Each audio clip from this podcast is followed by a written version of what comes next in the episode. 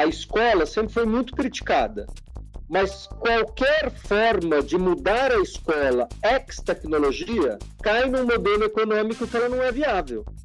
É a primeira vez que a gente consegue fazer uma escola que personaliza, que customiza a educação, mas que seja economicamente viável para as famílias, porque elas não vão pagar essencialmente mais do que já estão pagando. E nesse sentido, a pandemia nos ajudou, porque com o resultado absurdo que o plural teve durante a pandemia, me ajudou muito né, a comunicar para os investidores que queriam investir na gente, olha, de fato nós éramos uma empresa de tecnologia. A nossa ambição é grande, a gente gostaria de comprar é, é, nessa parte mais tradicional da educação, a gente gostaria de comprar nos próximos dois anos pelo menos duas marcas relevantes, né? E em edtechs é difícil você dizer quantas aquisições você vai fazer, porque em geral são empresas pequenas e se você vai comprar 8 ou 16, não é isso aí que muda o jogo. Muda o jogo quem vem junto, o que, que ela faz, né? Mas é, eu, eu talvez pudesse te dizer o seguinte: olha, dinheiro para fazer as aquisições tem. Se eu não conseguir fazer, é porque a incompetência foi minha, não é por falta de dinheiro.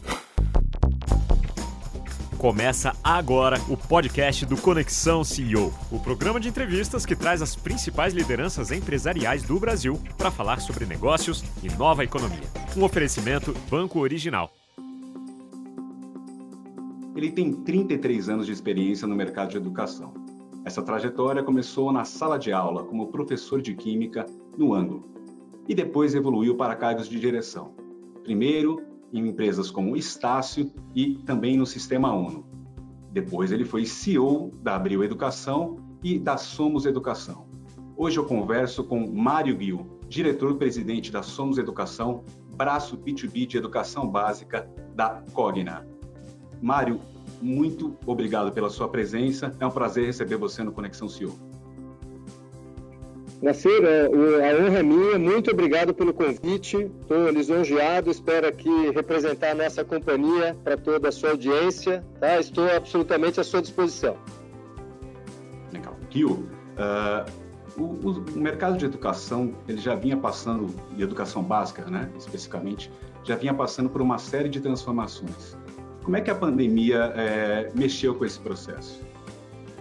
Bem, acho que em todos os setores, né, em todo, todos os setores da economia, a pandemia mexeu profundamente, mas na educação, além de mexer profundamente, ela trouxe alguns impactos que são até positivos, não é? É, os impactos negativos eu não vou me deter a eles porque são os mesmos de toda a economia, né? De, de enfim, famílias com dificuldades de cumprir uh, os seus investimentos em educação para os filhos. Isso aí é conhecido por todo mundo, mas eu acho que vale a gente explorar já que existe aquela máxima de que por trás de toda crise tem uma oportunidade, quais foram as oportunidades que a educação básica brasileira identificou durante a pandemia? Ou vem identificando, né, uma vez que a pandemia ainda não acabou e as escolas é, maciçamente ainda não voltaram a operar presencialmente. Então, é, é, a educação básica brasileira sempre foi um ambiente muito conservador no tocante à adoção de tecnologias, em especial, não é? é? ao mesmo tempo que o Brasil talvez seja o líder mundial de uso de tecnologias no ensino superior, na educação básica, o Brasil sempre teve um comportamento muito conservador, né? É, com um ambiente da sala de aula muito tradicional, com os professores utilizando os recursos habituais, né? E quando, de uma hora para outra, a pandemia impediu esse mundo tradicional de acontecer, de fato a escola teve que se reinventar. Algumas escolas fizeram isso com muita velocidade, outras precisaram interromper um pouco o seu funcionamento para ter tempo de se, reorganizar, né? Mas eu acho que majoritariamente a escola brasileira, e eu aqui me refiro ao mercado privado, né, uma vez que a área pública não é a escola que define, sim, a, a liderança daquela rede pública, né?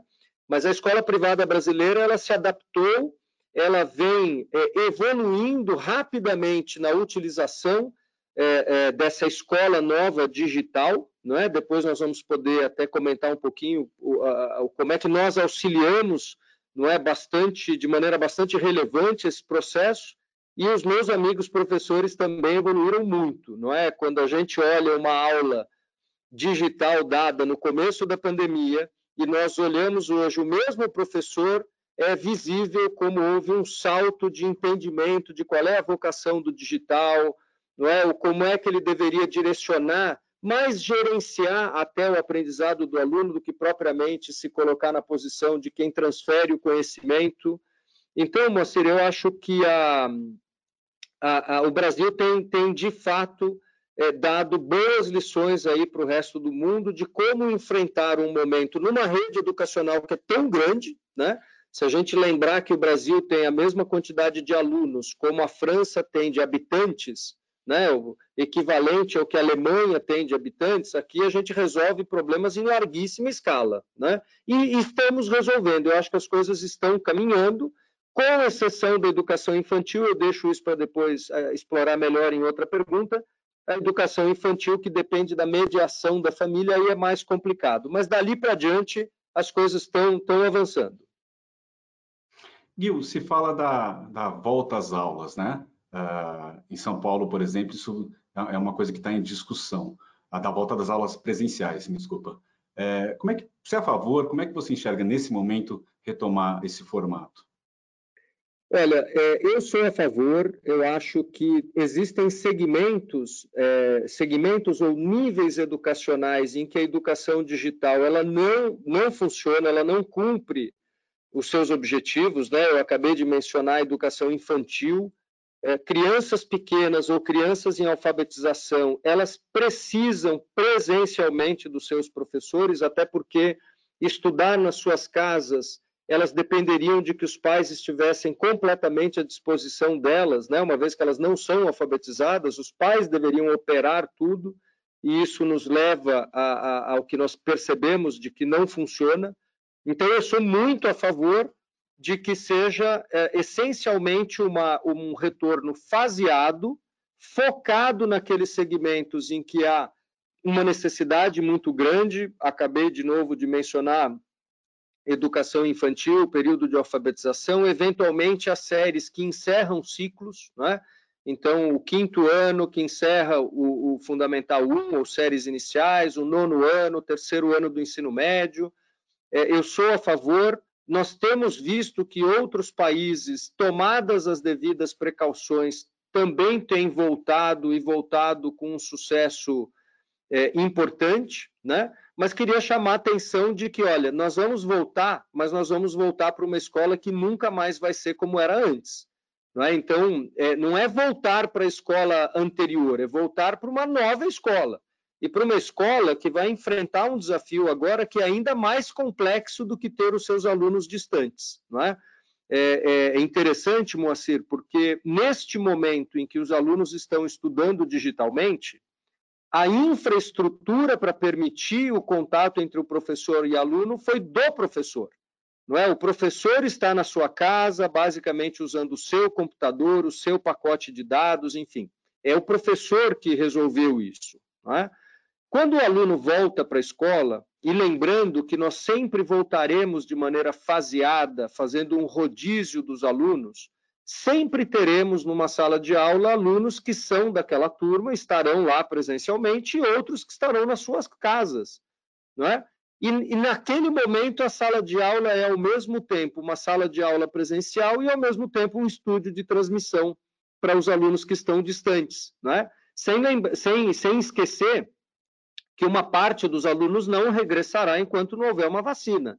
Alunos que tenham não é qualquer tipo de, de, de doença que lhes, eh, que, que, que lhes coloque como um grupo de risco, certamente as famílias preferirão que eles continuem em casa. Então, veja que coisa interessante. Sou a favor do retorno, um retorno faseado, focado em especial naqueles grupos que precisam desse apoio presencial, mas não é um retorno para a escola de origem, é um retorno para uma nova escola, uma escola híbrida do ponto de vista de como é que ela está organizada para atender alunos dentro e fora da escola, e também é, é, eu acho que um detalhe muito relevante que a, que a pandemia nos ensinou, ou essencialmente ensinou aos professores, é que boa parte do acesso ao conhecimento não depende do professor.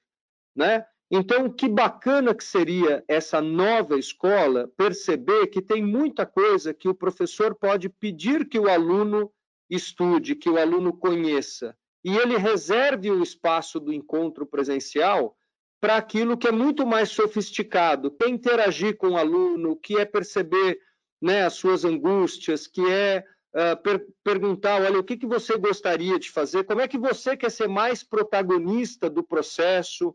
Então, o que eu estou traduzindo aqui, Moacir, é uma, é uma, uma máxima da educação, em de que há, muitos, há muitas décadas, eu diria, é, é, se diz que o professor não deveria ser o centro das atenções, não deveria ser o centro do aprendizado. E, de fato, a, a, a, o retorno a uma escola híbrida vai propiciar a, essa transformação para as escolas que enxergarem, os professores, obviamente, que enxergarem isso. Né? Eu quero dizer, então, que mais ou menos tudo que é instrucional, que é travar conhecimento, que é ter acesso a uma informação, o digital tem uma vocação sensacional para isso.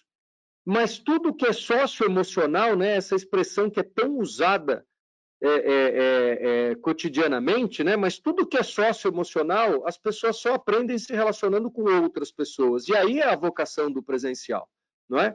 Então, essa, essa escola que emerge, essa nova escola, tem que estar muito atenta a o que é que eu deixo para o digital, porque é da vocação do digital, e o que, que, eu, que eu aproveito esse espaço presencial de reunião das pessoas para, de fato, trabalhar o que é da vocação do presencial. Tem essa questão né, do aluno também ter mais autonomia e, e o aluno e o professor ser, ser, de fato mais um curador também, é? Tem um pouco isso, né? Curador total, de conteúdo. É, total. É, o professor, é, é, é, não é, aqui no nosso linguajar, adequado a esse público, o professor ele, ele, ele deveria ter um papel cada vez mais de um gestor de aprendizagem, de um gestor de necessidades não é, é dos alunos e como atendê-las, do processo. Né? É, o professor deveria gerir mais variáveis de processo do que ser, de fato, a, a, a, aquele transmissor de conhecimento que o aluno vai vai ter em outro local, né? Então, cabe muito, Moacir, ao professor, e a gente tem ajudado né, na, na, nossa plataforma digital, que é o Plural, nós temos 107 mil professores conectados, dando mais de 70 mil aulas ao vivo todo dia, e a gente sempre diz para o professor, olha, a transformação digital, ela tem menos a ver com tecnologia do que tem a ver com mentalidade transformação digital é uma mentalidade. Não basta eu ter o aluno conectado na minha aula, eu quero saber se ele está participando. Eu quero saber se depois da aula ele fez a tarefa, eu quero saber se ele acertou ou errou. Eu quero saber se, se ele errou, se ele procurou o tutor, se ele procurou o plantão de dúvidas. Não é? Então, este papel do professor, que quase era impossível no mundo analógico, né? como você mencionou, eu lecionei química muitos anos da minha vida, é, eu tinha mania de anotar toda semana quantas aulas eu dava, eu parei de contar, eu já tinha dado mais de 13 mil aulas de química, né? É, é, para 200 alunos de cada vez, e muitas vezes, além de eles estarem olhando para mim, eu não sabia se eles tinham qualquer conexão com o que eu estava falando. Mas no mundo digital isso é possível. Né? Olha que coisa incrível. Né? Eu sei, às vezes, melhor se um aluno está engajado no mundo digital do que eu sabia no mundo físico, né? Então o professor precisa usar isso para ser um grande incentivador do aprendizado. Por exemplo, se eu fosse seu professor, na próxima semana eu te encontrasse e falasse, Moacir, que bacana, você fez a tarefa, eu vi que você teve dificuldade ali com alguma coisa, e eu vi também que você foi buscar a tutoria. Olha, é isso mesmo, cara. Na vida a gente encontra problemas, mas tem que correr atrás para resolvê-los, né? Então, você veja, esse é o professor do futuro. É o professor que gerencia, o professor que está atento ao dado, em que o Moacir é importante, não é o sexto ano B, né? São os alunos individualmente. É, e, e, e quando a escola, de fato, se apropriar de vez de tudo isso, nós criamos a escola do século XXI. Abandonamos a escola do século XIX, que são os alunos prestando atenção em quem fala que é, é um pouco aquela máxima que tem, né, se não me engano, né, as escolas do, do, do século XIX, professores do século XX, alunos do século XXI, né? É uma coisa que se fala é. bastante em educação, né? A gente está. É tem, tem um caminho para isso agora, né? Uh, se você, você, me permite até, até, até, explorar o teu comentário, que ele é muito bacana.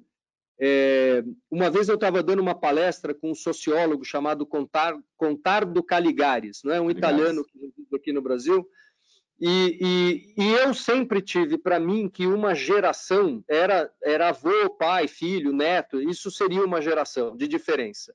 E o Contardo explicou que hoje a, a, uma geração entre seres humanos é de apenas cinco anos de diferença de idade, caminhando para quatro.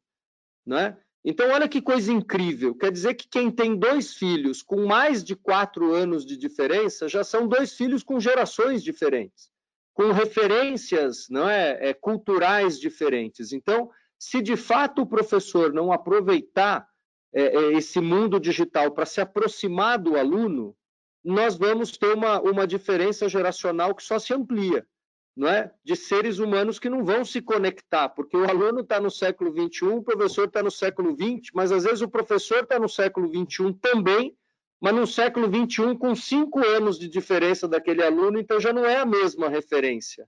Não é? Veja que é, é, é, é, bastante complexo, mas ao mesmo tempo é bastante empolgante, porque, de fato, as pessoas que se prepararem, que se renderem a esse novo normal, estão reinventando a escola. E você falou essa questão dos dados, né? É, além de você saber o quão engajado ele, esse aluno está, você tem muitas ferramentas ali para caminhar até para aquela questão da personalização que você falou. É, é um pouco essa, esse, esse, essa trilha mesmo que a educação pode vir a seguir agora? Completamente, completamente. Você tem toda a razão. É, ela é parte dessa educação do futuro, não é? Uma educação. E aqui eu queria até dar um passo atrás é, é, e dizer que muito da educação é como é, porque não existia um modelo econômico viável para que ela fosse diferente, né?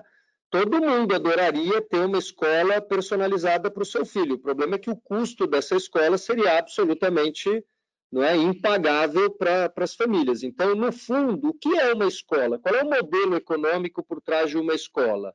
É uma reunião de famílias que compraram um espaço coletivo de ensino. Esse é o modelo econômico. Por isso que as salas têm, dependendo do segmento, tem 20, 25, 30, 35, 40 alunos. Não é? Quer dizer que tem 40 famílias de uma comunidade que precisaram se reunir para que os seus filhos pudessem ter acesso àquele professor. Né? É lindo falar que, nossa, e se as escolas tivessem 10 alunos por sala? Bom, as famílias pagariam quatro ou cinco vezes mais do que teriam que pagar hoje. E isso não é economicamente viável, salvo para um extrato muito é, peculiar, né, muito específico da população brasileira. Mas por que, que eu disse isso? Porque com a tecnologia você pode manter uma aula que é coletiva, mas o pós-aula ou o que está em torno da aula ser completamente personalizado. Completamente personalizado. Né? Nós fazemos isso na nossa plataforma, aliás, cotidianamente. O aluno tem a aula ao vivo com o professor dele, junto com todos os colegas dele. Mas quando ele começa a fazer a tarefa, se ele acertou ou errou, se ele quer mais aprofundamento ou mais revisão, a plataforma vai se conformando para a necessidade daquele aluno. Né? É, e às vezes até para um sonho futuro do aluno. Por exemplo, nós temos um pedaço da nossa plataforma que oferece é, é, treinamento para Olimpíadas. Não é? se, se o aluno é tão apaixonado por uma área do conhecimento que ele quer participar de uma Olimpíada de robótica, uma Olimpíada de física, de química, de biologia, de economia. Nós temos isso. Gil, todo aluno vai se preparar para toda Olimpíada? Não vai. Mas o aluno que quer se preparar para uma Olimpíada específica, ele encontra na tecnologia como fazê-lo. Mas fazer de uma forma que é economicamente viável, porque como nós garantimos toda a infraestrutura, todo o conteúdo, muitas vezes um professor que já gravou, um professor nosso que já gravou aquele conteúdo e, portanto, é, é, é, os meus custos em, em servir um aluno ou mil alunos ou um milhão de alunos que querem se preparar para uma Olimpíada de Química é marginal e, portanto, é um modelo econômico que para a família funciona, né? Então, eu uso a tua pergunta, muito inteligente, Moacir, para dizer que a escola sempre foi muito criticada, mas qualquer forma de mudar a escola ex-tecnologia cai num modelo econômico que ela não é viável. É a primeira vez que a gente consegue fazer uma escola que personaliza, que customiza a educação, mas que seja economicamente viável para as famílias, porque elas não vão pagar essencialmente mais do que já estão pagando. Né? Acho que outro exemplo interessante são os games. Né? É, você tem dois jeitos de fazer games. Ou você está olhando para o entretenimento, que não é o nosso negócio, né? acho que existe uma indústria de entretenimento, o nosso negócio é educação, ou você faz um game que tem engajamento e aprendizado, mas aí ele precisa ser um game que vai se adaptando a você. Não é? Olha, nós temos, por exemplo, na nossa plataforma um, um game chamado Matif, que é uma empresa israelense, que nós temos uma parceria e a gente pluga no, na nossa plataforma plural para todas as escolas que querem gamificação em matemática, mas ele é um game adaptativo. É, eu sei qual game o Moacir começa. Mas se o Moacir adora matemática e quer continuar jogando sozinho ou com um grupo de amigos, o game vai sempre oferecendo uma atividade mais difícil, que o aluno precisa do dominar mais alguma habilidade para resolver. E quanto custa isso? Praticamente nada, porque já estava embutido na inteligência artificial do game. Então, veja, o game de matemática é uma maneira de personalizar a educação sem trazer um modelo econômico para a família que é insuportável. Gil, e isso é bem interessante, né? Você, os astros se alinhando, né? É, hoje, como você mesmo falou, tem um modelo economicamente viável. Mas você uhum. citou no começo da nossa conversa também o conservadorismo ali na, na, no mercado de educação básica. De certa uhum. forma, essa pandemia ajudou, está ajudando a vencer esse conservadorismo por parte das escolas. E como é que isso está se refletindo nos negócios da, da, Somos, na demanda? Você pode citar um pouquinho, primeiro no curto prazo, para depois a gente falar um pouquinho depois do, do que vem pela frente. Sem dúvida. É, sim, a pandemia, nesse aspecto, ela rompeu todas as barreiras. Né? É, o Brasil tem as escolas é, fechadas dependendo, a data diverge um pouquinho de um estado para outro, mas mais ou menos desde o dia 20 de março, as escolas brasileiras estão fechadas, né? Infelizmente, nas escolas públicas, como eu disse, é, é uma decisão sempre da rede pública, né? Existe uma carência de equipamento e conexão das famílias, então, por vezes, mesmo a escola pública podendo ofertar uma plataforma de aprendizagem e conteúdo, a família não conseguia se organizar para o filho ter acesso. Né? Isso é lamentável. Nesse sentido, o Brasil é, é, vai ser muito impactado pela pandemia, ou seja, a diferença de aprendizado entre os alunos da rede pública e privada, que sempre foi muito dispar, vai ser ainda mais esse ano. Né? Quando, quando a coisa voltar ao normal, acho que deveria haver um grande pacto nacional de como é que está todo mundo dar as mãos para acelerar as crianças da escola pública, porque elas vão precisar. Nós não podemos simplesmente assumir que é realmente elas perderam oito meses da vida delas, né? O Mas fosso está maior, né? Essa distância ficar, vai tá, já era grande, vai ficar maior, né? Vai ficar maior, vai ficar maior. E a gente tem que ter um pacto. Assim, a gente acho que a sociedade brasileira não poderia permitir, né? É, é, ainda falando um pouquinho da escola pública, depois eu falo da, da, da privada e, e, e, por consequência, como é que nós estamos ajudando, mas eu queria sempre ressaltar que, olha, quando o Brasil se mobiliza, eu digo a sociedade, as famílias, quando elas se mobilizam para reclamar e para resolver alguma coisa, a gente resolve. A hiperinflação foi assim. Né? As pessoas acham que a hiperinflação, ou talvez algumas muito jovens nem saibam que existia hiperinflação, mas eu vivi nela, você também parte da, dos, nossos, né, dos nossos espectadores aqui, idem. A, infla, a hiperinflação foi um, um, um grito de basta da sociedade brasileira. Não aguentamos mais. E nós resolvemos uma hiperinflação que era talvez a mais complexa nem do mundo, acho que da Via Láctea. Né? Agora, a família brasileira ela precisa é, é, demandar uma escola pública melhor. Ela não pode só dizer estou satisfeito porque eu tenho uma vaga na escola. Não é só isso. Ok, o acesso é importante, mas a qualidade é mais importante ainda. Né? E a sociedade brasileira não pode achar que um problema de aprendizado é um problema só da escola.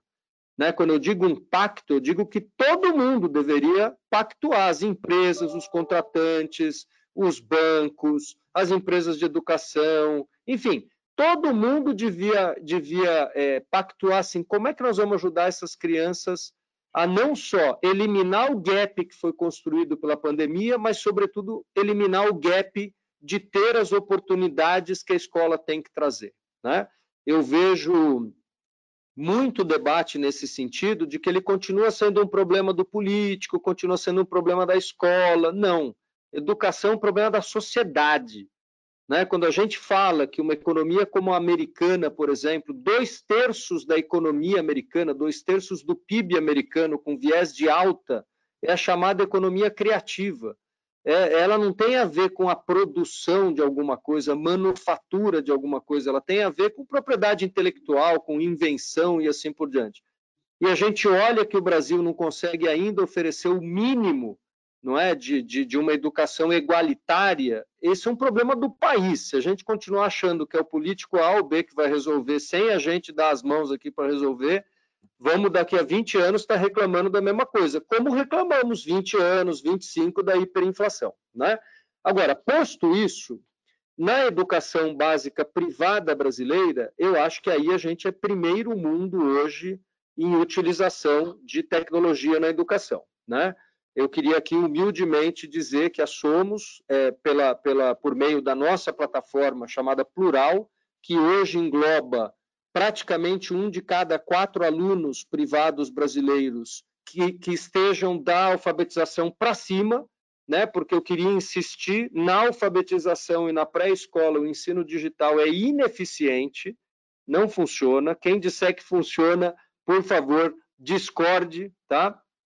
Mas de, de, de nove anos de idade para cima, um de cada quatro brasileiros estuda na nossa plataforma. Né? É uma plataforma feita não para substituir o professor, como em alguns casos a gente vê, mas para ser um ferramental do professor. Então, ele marca a aula ao vivo, ele tem isso que nós estamos fazendo agora, uma interação imediata, né?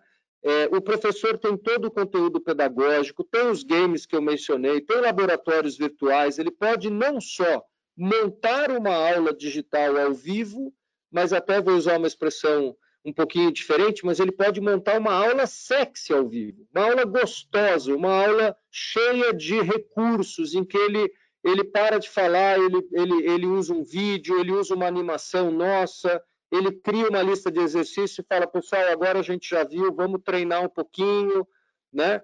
Então, nesse sentido, a, a, a, o Brasil está de parabéns, né? É, é, e óbvio que eu tenho muito mais dados e informações sobre os usuários da nossa plataforma, mas ela hoje representa, para te dar essa perspectiva, o plural sozinho representa 55% do tráfego web brasileiro educacional, Quer dizer que todas as demais plataformas do país juntas, elas são menores do que o plural, elas representam 45% do tráfego. Né? Isso era assim antes da pandemia? Como é que isso evoluiu uh, na pandemia? Já é, qual era? Pandemia, não, antes da pandemia era bem diferente. Né? Até porque o plural também, antes da pandemia, ele era after class, ele era uma plataforma de pós-aula. Né? Contraturno, né? Vamos dizer. E contraturno, perfeito. A, a gente se mobilizou muito rápido para fazer uma plataforma de contraturno virar uma escola digital completa para o turno, né? Como é que vocês é, mudaram aí... isso? Qual foi a, a, quais foram as, as, as mudanças que vocês fizeram para essa adaptação? É, foi bem interessante. Eu, eu, eu, tenho, acho que, muito orgulho né, do, que, do que, o, que, o que a gente conseguiu fazer. Acho que lembra um pouco sei lá, em momentos de guerra, como é que, uma, como é que um grupo se mobiliza para enfrentar uma guerra, né?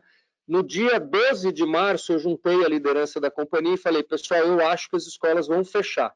E foi muito rápido, né? É, dia 12 de março, o Brasil, que era pouco depois do carnaval, o Brasil estava meio num processo de negação da, da pandemia.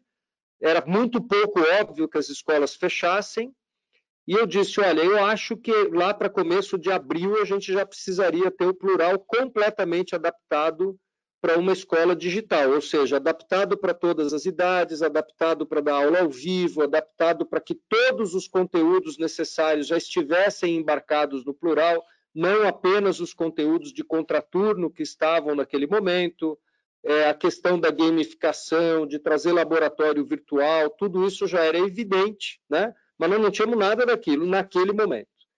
Bom, o fato é que é, é, a gente esperava três semanas de período de adaptação, dez dias depois as escolas começaram a fechar, né? Então, nós é, juntamos um grupo, Moacir, de 400 pessoas da Somos, que todos os dias nós trabalhamos de maneira ininterrupta por 93 dias seguidos. Né? O pessoal de tecnologia, inclusive, é, boa parte deles trabalhou ininterruptamente mesmo, porque tinha o time que desenvolvia à noite, o time que acordava de manhã e continuava desenvolvendo, enfim. Foram mais de 600, uh, 600 desenvolvimentos para o Plural chegar hoje no estágio que ele está. Quando eu falo desenvolvimento, a gente usou ao longo do tempo todo a chamada metodologia ágil, não é? Que é você é basicamente uma metodologia de tentativa e erro. Você desenvolve e testa. Funcionou, o aluno está feliz, o professor está contente, bola para frente. O aluno não gostou, o professor achou que está complexo, tira do ar, desenvolve de novo. Né? Então, o plural, nesse aspecto, ele é completamente modular e a gente pode ir brincando com aquelas pecinhas Lego que juntas montam o plural, mais de 600 peças diferentes, é, para que tudo isso desse certo. É, e depois aí a coisa entrou, entrou numa normalidade, enfim. Hoje a gente tem uma vida, eu diria, quase normal dentro da companhia, embora não é, é, é a gente tem todo dia de manhã, para você ter ideia, a gente acorda cedo e, e, começa a receber as mensagens plantão presente. Plantão presente quer dizer que toda a nossa equipe de infraestrutura de TI, de desenvolvedores, às seis horas da manhã, eles sinalizam para toda a companhia: olha, quem está de plantão hoje sou eu, qualquer problema, me avise. Né? Então, é um momento é um momento bem difícil, né? O, o, e bem interessante. Eu acho que o pessoal de tecnologia não sabia como é que o professor acordava cedo, né? Porque o professor às sete horas da manhã está em aula. Mas agora eles estão acordando antes do professor, porque para a aula das sete poder começar, o time de TI já tem que estar de plantão. A, a, né? a gente usa a Amazon como nosso cloud, tem tudo que está certo, né? todos os servidores têm que estar tá ligados, enfim, é uma operação de guerra todo dia mas hoje, hoje já está, como é que a gente poderia dizer, já está em velocidade de cruzeiro, mas o começo foi bem difícil.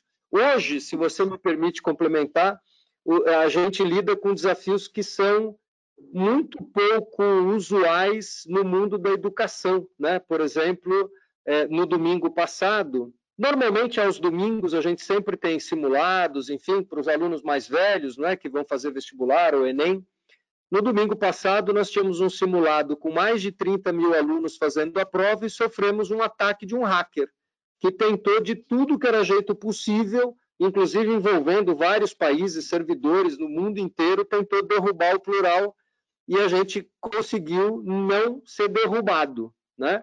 Mas se no começo do ano você me perguntasse se eu estava preparado para sofrer um ataque sistemático de hacker, eu ia falar que você estava louco. Quem sofre ataque de hacker é banco, é, sei lá. Não, quem que quer roubar conteúdo, né? Mas hoje a gente tem isso no nosso cotidiano. Temos um grupo que, que é, é, a nossa tropa de choque, choque anti-hacker e qualquer comportamento anormal que a gente identifica nos diversos KPIs, né, nos indicadores que a gente acompanha, a tropa de choque anti-hacker entra é, é, para a gente impedir não é, a, que derrubem o plural. É impossível terem acesso a qualquer dado do nosso aluno por definição, mas a tentativa deles é em tirar o plural do ar e não conseguem. No meio desse IPO, desse, desse, dessa pandemia, vocês também abriram capital, né? Uh, me fala um pouco desse processo. Isso, logicamente, um IPO você não, não, se pensa da noite para o dia e nem se prepara para um IPO da noite para o dia. Mas, de qualquer forma, vocês aceleraram esse processo? Como é que é abrir capital uh, no momento desse e por que vocês foram buscar o mercado de capitais americano? Fantástico, Moacir, ótimas perguntas. É, você vê, você percebeu que o nosso ano aqui foi bem divertido, né? Porque além de lidar com uma pandemia, a gente ainda abriu capital em Nasdaq. É, mas uma coisa não é muito desconectada da outra, tá? É, quando veio a pandemia, nós já estávamos, desde o ano passado, é, dedicados a abrir o capital é, nos Estados Unidos em especial, e, e, o motivo é muito simples: é, as pessoas acham que, que, que, nós somos uma empresa de educação com diferenciais tecnológicos. Não, nós somos uma empresa de tecnologia que entrega educação, é completamente diferente. Não é? Então, como uma empresa de tecnologia, era natural que nós estivéssemos, sobretudo, vinculados a uma bolsa de empresas de tecnologia, como é a Nasdaq. Né? E a gente já vinha preparando isso desde o ano passado. Se tudo, se não, se não tivesse havido a pandemia, provavelmente nós teríamos aberto o capital em março ou abril, era esse o nosso, é, o nosso target, né? Com a pandemia, a gente já tinha desistido. Falei, bom, não vai ser esse ano, paciência, vamos, vamos tocar a vida, ajudar as nossas escolas e alunos, no ano que vem a gente abre. Mas aí a gente percebeu, Moacir, que é, que é, aquele, é, como é que eu diria, aquela queda abrupta da bolsa americana, em especial a Nasdaq, ela começou a se recuperar muito rápido, né? Quer dizer, nós desistimos de abrir o capital em março ou abril porque a gente achou que não haveria mercado, né? As empresas todas desabando, as receitas sumindo, os investidores desesperados, um medo que todo mundo fosse quebrar. Não que a gente não estivesse pronto naquele momento, né? Quando a gente viu que a bolsa, a Nasdaq, ela voltou a subir e até bater recordes históricos, nós já estávamos preparados do ponto de vista de auditoria, de números, enfim. E nesse sentido a pandemia nos ajudou, porque com o resultado absurdo que o plural teve durante a pandemia, me ajudou muito né, a comunicar para os investidores que queriam investir na gente, que, olha, de fato nós éramos uma empresa de tecnologia né, chama muito a atenção de um investidor internacional, basicamente os nossos investidores são investidores internacionais, quando eles veem que a gente tem 55% do tráfego educacional privado brasileiro, não, não tem muito mais o que você precise dizer que, de fato, você é uma empresa de tecnologia. Né? Quando eles entendem que a gente dá mais de 70 mil aulas ao vivo de manhã e que essa enormidade de alunos vai à tarde estudar é, é, também na nossa plataforma, fica muito evidente para eles a nossa proposta de valor. Então, por incrível que pareça, é, nós já estávamos prontos para o IPO, a decisão já estava tomada há bastante tempo, aonde seria, mas a pandemia nos permitiu, graças a esse esforço de 93 dias, War Room todo dia, 5 horas da tarde, 400 pessoas, não importa se era sábado, domingo, feriado, dia santo, todo dia, nós conseguimos gerar ao mesmo tempo informação e credibilidade que de fato nos, nos permitiu ir para esse IPO, que foi até um IPO muito bem sucedido, né? Nós batemos alguns recordes brasileiros, a quantidade de demanda superior a 15 vezes a oferta de ações, é,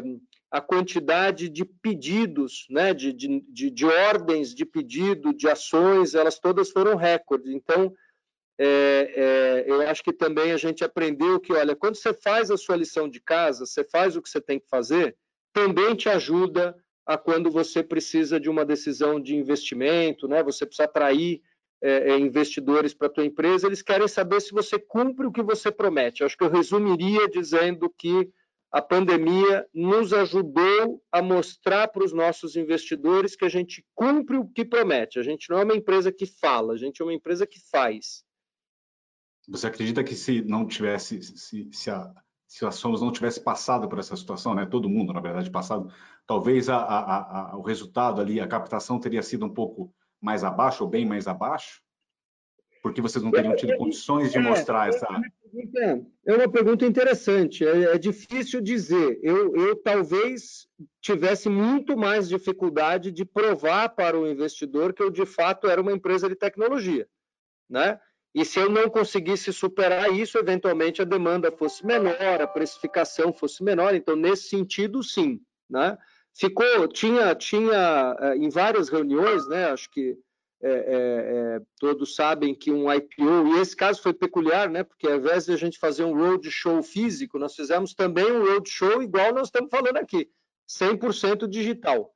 Foram mais de 89 reuniões ao longo de 11 dias, é, e vários dos, dos, investidores, eles queriam só olhar o slide do plural, só. Eles não queriam olhar os números, eles não queriam olhar não é, o, o resultado do primeiro trimestre auditado, como é que a gente era societariamente, eles queriam olhar, olha, como que você cumpre o que você fala que é no mundo digital. Então, nesse sentido, ajudou, né? Talvez sem a pandemia eu tivesse eu conseguisse superar essa explicação, mas ela seria mais, eventualmente, mais complexa.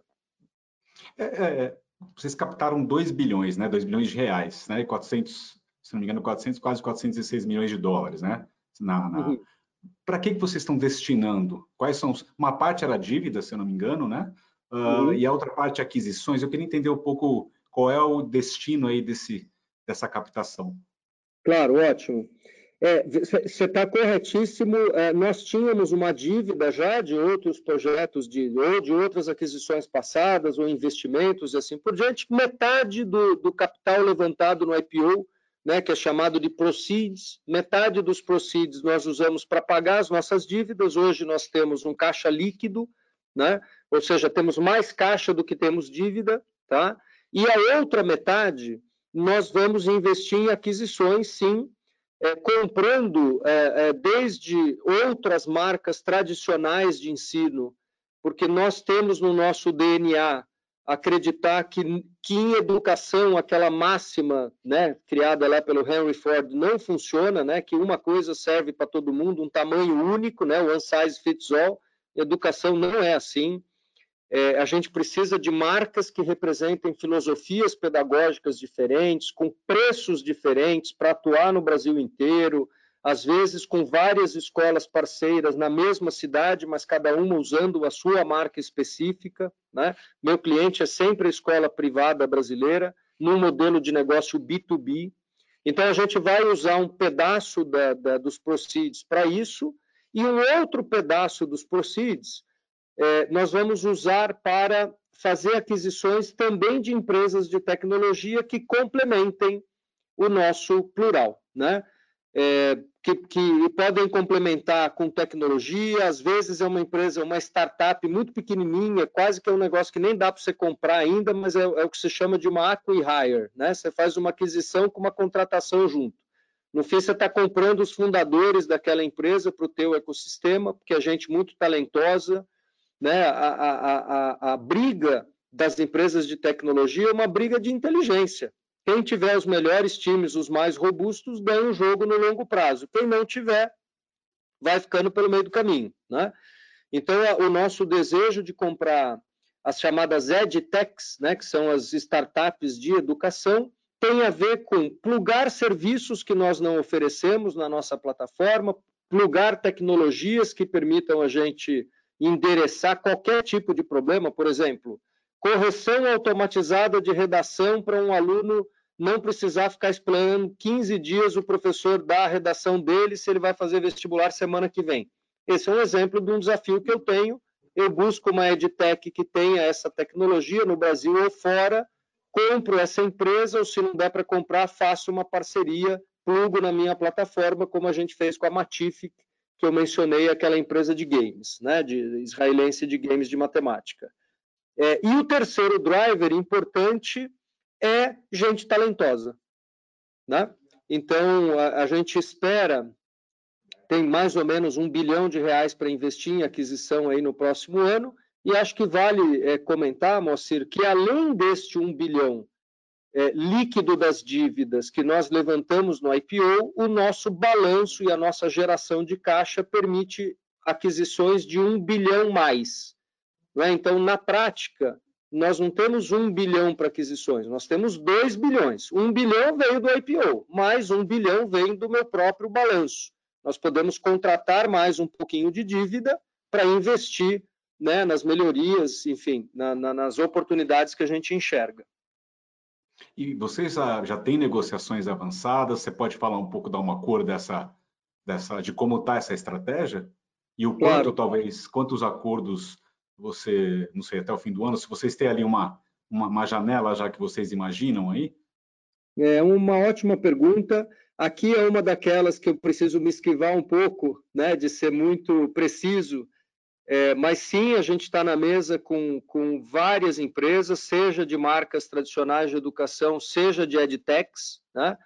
É, eu diria para você que eu, que eu creio que nós vamos poder anunciar ainda esse ano, ou seja, em pouquíssimos meses, é, aquisições das duas naturezas, tanto de empresas tradicionais quanto de edtechs. Né?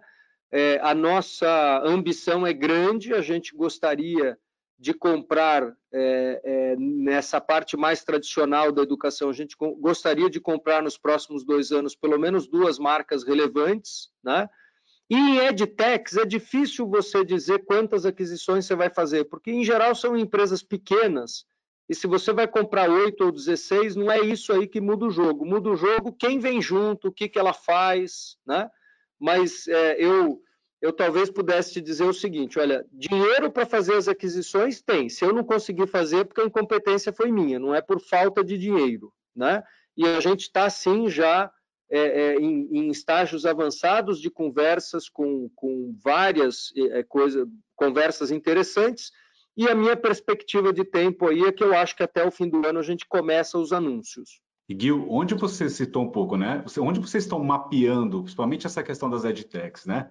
Uh, a Cogna tem um, um, uma presença forte aqui no Cubo, Itaú, aqui em São Paulo, né? Uh, mas como é que vocês estão mapeando isso, tanto no Brasil como fora? Muito, muito, muito interessante a tua pergunta, Moacir. Eu acho que aí é, é, o teu espectador vai entender o poder que é a gente ter uma plataforma conectada com 107 mil professores e 1 milhão e 400 mil alunos hoje, né? Eu não tô, normalmente eu não mapeio a EdTech, eu mapeio o problema que eu tenho. E depois que eu descobrir uma demanda absurda por alguma coisa, aí eu vou procurar quem tem essa solução. Né? E normalmente até existe um, uma análise interna, olha, é, essa, essa dor, né, hoje em dia se chama muito de a dor do cliente. Né? É, o cliente tem uma dor e eu tenho habilidade de resolver essa dor, eu faço internamente o cliente tem uma dor e eu não tenho habilidade interna de resolver essa dor, ou demoraria muito tempo para resolver essa dor, porque eu tenho outros projetos na frente, aí nós vamos partir para uma aquisição. Entendeu? E isso serve para a gente de, de bússola para buscar as edtechs que me interessam. Né? E nesse aspecto eu acho que a gente acaba sendo até mais é, cirúrgico do que aquisições tradicionais por aí. Normalmente o pessoal compra uma empresa e depois vai ver como é que vende o que ela faz. Eu já levanto a demanda e a necessidade, porque eu estou conectado com essa quantidade gigantesca de pessoas no ecossistema, eu levanto a necessidade, vou atrás da EdTech. Quando a EdTech vê que, se plugando na nossa plataforma, ele tem uma capacidade de acelerar o negócio dele só de estar plugado comigo, também facilita a nossa negociação, né? Porque acho que um ponto interessante é, não é só achar a EdTech, normalmente tem você e mais vários falando com ela, né? Se ela é boa, se ela realmente resolve um problema, é, é, um, é um que a gente chama de uma aquisição competitiva. Mas eu posso oferecer uma aceleração que quase ninguém pode, né? Ou seja, olha, se eu for comprar a tua empresa, eu pago 70% agora, 30% com os teus resultados daqui a dois anos. Só que quando você se pluga no meu, no, no meu ecossistema, os seus resultados imediatamente explodem, porque você se pluga num ecossistema que está sedento por aquela, aquele problema que você resolve, né? que é o que eu falo do poder de ser uma plataforma as a service, né? uma plataforma as a service, uma plataforma que vai se mobilizando para servir. Então, essa é a lógica que a gente usa, ela tem sido útil para identificar, às vezes dentro do próprio Cubo, às vezes em feiras de tecnologia, às vezes da nossa relação com quase todas as universidades do país, porque são edtechs incubadas dentro das próprias universidades, mas sempre com um foco muito claro. Só vamos ofertar alguma coisa se houver demanda, né? Porque essa lei da economia não vai mudar nunca. Alguma coisa só vai dar certo se tem demanda. E aí você chega com a oferta do jeito certo. Você falou da, das dores, né? É, quais são as dores aí, então, que vocês não, vocês já mapearam, que vocês não não conseguem atender, pelo menos nesse momento, e que vocês estão buscando, então, via aquisições, atender, é. né? É, então, uma eu acabei mencionando, né, que é inteligência artificial para correção de redação. É, uma outra dor que a gente está enfrentando é baratear para as famílias muito é, o acesso a uma aula particular. Né? Então, a gente sabe que a aula particular ela é uma necessidade, ela existe, mas ela é cara porque o professor tem que ir até a casa do aluno, então em algumas comunidades é proibitivo quase uma aula particular para grande parte das famílias, e a gente está criando uma forma de que via plural a aula particular possa ser oferecida ou em pequenos grupos, o que sairia bem mais barato, ou é, uma aula de fato particular, mas ainda assim muito mais barata, porque o professor está na casa dele, o aluno está na casa dele, hum, contando com todo o nosso ambiente digital, mas a gente precisa de algumas tecnologias que nós não temos, não é? Para criar esse tipo, eu vou chamar vai, de, de Uber do professor particular. Né? É, tem coisas relativas a como fazer o billing da família, como, como cobrar, qual é o meio de pagamento. Né? Um outro exemplo é, é se eu tenho hoje 1 milhão e 400 mil alunos, 4.200 escolas, mais de 100 mil professores, uma quantidade que eu nem sei avaliar de quantas famílias. Veja quantas transações acontecem que todas essas pessoas fazem o tempo todo, né? Então já imaginou ter um sistema de pagamento educacional, né? Um, isso um tá sistema. No, isso tá no... Vocês já é. estão se movimentando para isso? A gente pode esperar é. isso aí? A gente, a gente sabe da demanda, mas particularmente a gente ainda não tem a oferta, né? É, existe uma demanda muito clara, por exemplo, olha, é, será que o pai não tinha um jeito mais inteligente de dar a mesada para o filho e acompanhar o que, que ele faz com a mesada? Entendeu?